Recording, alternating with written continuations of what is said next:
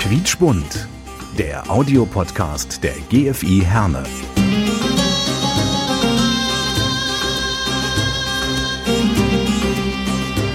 Wir verbinden Menschen. İnsanları birbirine bağlıyoruz. Noi colleghiamo le persone. نربط بين الناس Noi unim oamenii. Мы объединяем людей.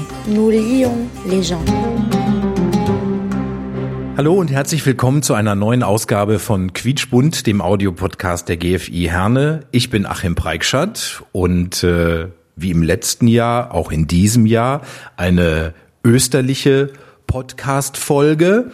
Äh, wir wollen heute mal so ein bisschen gucken, der Osterhase, die Ostereier, das Osterlamm, die Osterblumen. Was hat das eigentlich mit Ostern zu tun? Aber wir wollen natürlich auch sprechen über Ostern an sich. Und ich habe mir professionelle Unterstützung geholt in Gestalt nämlich von Vikar Christian Schmidtke von der Dionysius Gemeinde hier in Herne. Äh, der Name war jetzt nicht so richtig, ne? Sankt Dionysius, genau. ich habe ja schon gesagt, das geht manchmal schneller und besser, wenn man dann schon einen Schnaps getrunken hat, dann kann man es besser aussprechen, genau. Ja, ich hatte jetzt einen Kaffee, aber zunächst einmal ganz, ganz herzlichen Dank an Sie, dass Sie sich so kurzfristig noch mitten äh, in den Vorbereitungen für die Ostermessen die Zeit genommen haben. Die entscheidende Frage ist, warum feiern wir eigentlich Ostern? Was ist eigentlich Ostern? Ja, Ostern ist für uns Christen das größte Fest, nicht Weihnachten, sondern Ostern, habe ich letztes Jahr auch schon mal ein bisschen erklärt. Ähm, wir feiern da den Tod und die Auferstehung Jesu. Also wir glauben daran, dass er auch heute noch präsent ist, mit den Menschen mitgeht, also in den verschiedenen Feiern, die wir haben, dass wir sagen, er ist mitten unter uns und in seinem Wort und in den Menschen dürfen wir ihm bege- begegnen und seine Botschaft feiern. Und das feiern wir zum Beispiel an Ostern, aber auch jeden Sonntag ist ein kleines Osterfest, ja. Jetzt stelle ich eine kleine, vielleicht ketzerische Frage. Jesus Christus war oder ist der Sohn Gottes, ähm, der auf die Erde gekommen ist, um das Wort Gottes zu verkünden. Und äh, er hat ja dann auch versucht, Menschen zu missionieren, was ihm auch gelungen ist. Das ist ja auch geschichtlich überliefert. Die Frage ist, wenn Jesus Christus der Sohn Gottes ist, also auch eine göttliche Macht hat, warum muss er dann sterben am Ende? Also in Jesus glauben wir, dass Gott sich zeigt als wahrer Mensch, wahrer Gott. Also, dass Gott ein Gesicht bekommt. Gott wird einer von uns. Das ist der größte Liebesbeweis, den wir als Christen glauben, dass Gott seine Schöpfung liebt und annimmt und seinen Sohn, also sich selbst schickt. Es sind ja nicht zwei Götter, sondern wir glauben daran, dass es ein Gott in drei Personen, drei Erscheinungsweisen ist. Gott Vater, Sohn und Geist. Und in seinem Sohn, in sich selber zeigt er uns sein Angesicht und stirbt am Kreuz, um wirklich auch die letzte Verlassenheit des Menschseins auszuhalten, mit auszuhalten, den Tod. Ja, das erfahren wir selber. Wir müssen alle sterben und Gott geht selber in den Tod hinein. Da- Dafür ist zum Beispiel der Kar-Samstag der Tag der Grabesruhe, wo wir daran denken, dass Jesus tot ist. Also Gott stirbt am Kreuz.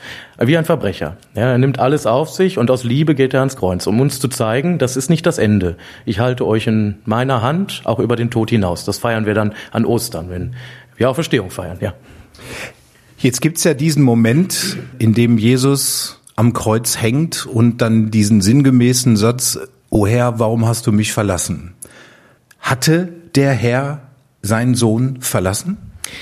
Also das ist diese ein Psalmwort aus dem Alten Testament. Jesus als Jude kennt die Psalmen sehr gut. Das ist das Gebet der Juden bis heute und auch das, die Christen haben das übernommen. Und es ist ein Psalmsatz, der heißt: Mein Gott, mein Gott, warum hast du mich verlassen? Er wird Jesus an der Stelle in den Mund gelegt vom Evangelisten, ähm, weil auch da noch mal ganz klar zum Ausdruck kommen will, dass Gott in der Verlassenheit ist. Das ist ein theologisches Programm dahinter. Also Gott geht bis ins Äußerste, dass er eigentlich sich selbst verlässt, dass er selbst nicht mehr Gott ist. Also dass er stirbt. Also dass er wirklich bis ins Letzte geht, bis ins letzte Dunkel dieser Welt. Und das ist vielleicht diese Verlassenheit in Kürze, wenn man das jetzt erklären müsste. Da könnte man ganze Vorlesungen drüber halten, ja.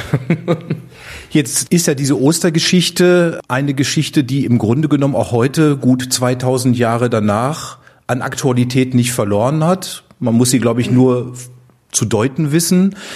Jemand wie Jesus, wenn er heute noch mal äh, hier durch unsere Straßen wandeln würde, würde man ihn erkennen? Würde er wohl so auftreten wie damals? Also ich glaube, dass Jesus heute auch noch hier auftritt in unseren Straßen. Da, wo Menschen zum Beispiel sich versammeln und für Frieden und Gerechtigkeit einstehen, hier in unserer Stadt, wo Menschen sich Querdenkern in den Weg stellen, wo Menschen sogenannten besorgten Bürgern den Weg versperren und sagen, Leute, das ist nicht unser Weg. Unser Weg ist äh, Miteinander, Transparenz und Toleranz und Gerechtigkeit, Gleichberechtigung, all solche Dinge. Ich glaube, da, wo Menschen sich einbringen, da läuft er heute ganz live durch die Straßen von Herne. Da spricht der Theologe. ähm, jetzt Jetzt wollen wir mal so auf diese weltlichen Dinge zu sprechen kommen. Mal gucken, wie weit wir damit kommen. Also ich fange jetzt einfach mal mit dem Osterhasen an. Ich habe da auch schon mal so ein bisschen recherchiert. Da gibt's ja verschiedene Erklärungen, warum gibt's eigentlich den Osterhasen. Eine Erklärung, die als sehr unwahrscheinlich gilt, die gefällt mir persönlich aber am besten, war die, dass man ähm, versucht hat, was ja zu Ostern üblich ist, Kuchen und Brot äh, in Form eines Lamms zu backen und dass dieses Lamm dann so ein bisschen bisschen verunstaltet war und einem Osterhasen am ähnlichsten sah. Lassen wir das mal weg. Die spannende Frage ist, warum spielt eigentlich das Lamm zu Ostern eine so große Rolle? Wir sagen manchmal in der Theologie oder auch im, im Glauben, dass äh, Jesus wie ein Lamm am Kreuz gestorben ist, also unschuldig wie ein Lamm, ja, ein süßes Lämmchen, da kann man eigentlich nichts dran sagen und dann stirbt dieses Lamm am Kreuz. Das Lamm ist in der jüdischen Tradition da auch eine große Bedeutung hat das. Äh, man hat immer einmal im Jahr all seine Sünden gedanklich, spirituell auf ein Lamm gepackt und hat es aus dem Dorf oder aus der Stadt getrieben, um rein zu werden. Und so ist der Glaube der Christen, dass man sagt, okay, Jesus stirbt auch für unsere Schuld, für unser Versagen am Kreuz, aus Liebe zu uns Menschen. Und deshalb ist er wie dieses Lamm. Ja, und daher kommt das Bild des Osterlammes. Ja, genau. Also mit dem Osterhasen kann man in der Kirche relativ wenig anfangen, oder? Also der Osterhase war ja bei den Römern schon immer ein Zeichen für äh, Fruchtbarkeit, weil man kennt es schon mal, die vermehren sich wie der Kanickel, sagen wir schon mal, ja. Und äh, der Hase vermehrt sich wohl, oh, ich weiß nicht, ich bin kein Biologe oder ja, also, äh, aber das ist wohl so, dass der Hase sehr fruchtbar ist und deswegen war er auch im Christentum immer schon ein Zeichen für das Leben, für Lebendigkeit, für Vielfalt. Also im Paderborner Dom gibt es zum Beispiel das Drei-Hasen-Fenster, sind drei Hasen, jeder jeder Hase hat zwar zwei Löffel, aber am Schluss sind es eigentlich nur drei Löffel. Ja, ein Zeichen für die Dreifaltigkeit. Aber diese Dreifaltigkeit, Gott, Vater, Sohn und Geist, werden als drei Hasen dargestellt. Ja, also der Hase kommt im kirchlichen Kontext auch schon mal vor. Wie gut, dass ich Sie gefragt habe. Jetzt haben wir den Osterhasen schon mal untergekriegt. Kommen wir zu den Ostereiern. Gibt's da in aller Form, in Schokolade, äh, mit Staniolpapier, in bunt und äh, in gekochter Form und bemalt und versteckt. Ähm, das Ei hat aber zu Ostern auch eine besondere Bedeutung, ne? Ja, das Ei ist auch ein Zeichen fürs Leben. Klar, aus dem Ei schlüpft ja das neue Leben letztendlich, deswegen auch das Osterei. Und die Schale drumherum, das ist eigentlich ein Bild für das verschlossene Grab. Und wenn ich das Osterei aufklopfe, dann kommt das Leben ja sozusagen raus. Dann kann ich was essen, entweder was Süßes oder beim gekochten Huhnei. Genau, also ist es auch ein Zeichen für die Auferstehung, für den Osterglauben, ja. Ähm, dann hätten wir noch bunte Blumen, bunte Blumensträuße. Was haben die mit Ostern zu tun? Die Christen waren schon immer sehr gut am Anfang ihres Daseins als neue Religion Feste auf gute Jahreszeiten zu legen. Und natürlich ist das Osterfest ähm, nach dem ersten Vollmond im Frühling immer, deswegen verschiebt sich das ja jedes Jahr. Und jetzt gerade in der Zeit, wenn ich durch die Stadt gehe, sehe ich, wie die Bäume sprießen. Also es ist auch ein Zeichen für die Lebendigkeit, für das Leben. Und auch in unseren Kirchen erleben wir das, werden wir das an Ostern wieder sehen, ganz viele Blumen als Zeichen des neuen Lebens, also dass Auferstehung passiert. Ja, so ist das ja ein bisschen mit der Natur. Das merken wir jetzt nach dem Winter, wie gut das tut, wenn blühende Bäume wieder Blätter kriegen. Und das möchte eigentlich die Botschaft der Blumen auch ein Stück überbringen.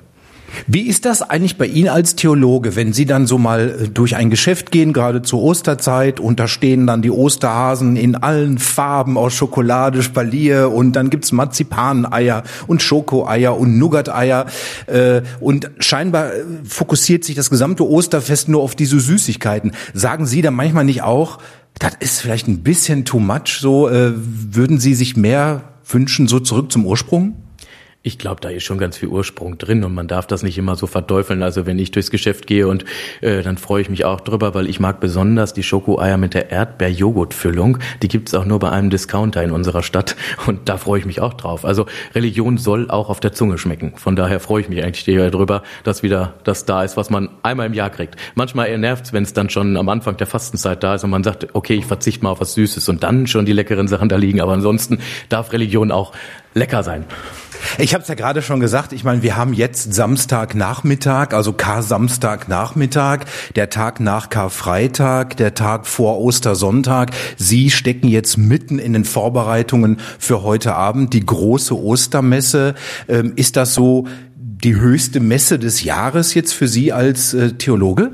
Ja, also das ist schon der größte Gottesdienst auch, einmal nicht nur zeitlich gesehen, aber natürlich draußen mit dem Osterfeuer, die Osterkerze wird entzündet, dann hören wir aus dem Alten Testament verschiedene Lesungen, wo Gott mit den Menschen, mit seinem Volk äh, etwas Gutes geschehen lässt, bis wir dann wieder die Glocken läuten und dann ja Verstehung feiern. Und anschließend gibt's ein gutes Glas Wein und Ostereier und Brot und vielleicht auch ein Schokoei, ja. Haben Sie das Gefühl, dass jetzt 2022, wir haben immer noch Pandemie, wir haben Krieg in der Ukraine, dass die Menschen da vielleicht etwas mehr Halt in der Kirche suchen?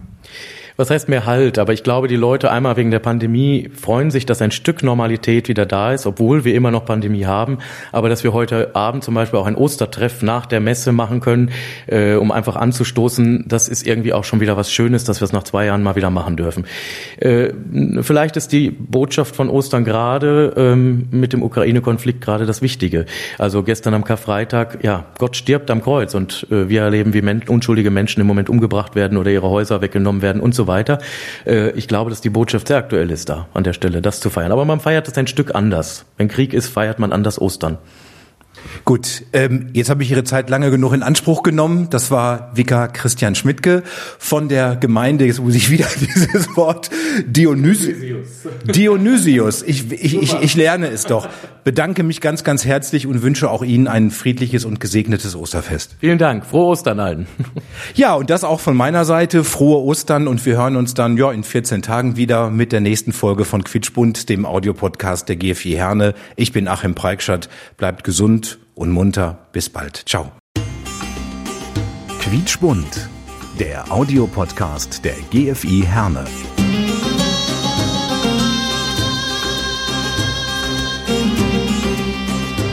Wir verbinden Menschen. İnsanları birbirine bağlıyoruz. Noi colleghiamo le persone. نربط بين الناس Noi unim oamenii. Мы объединяем людей. Nous lions les gens.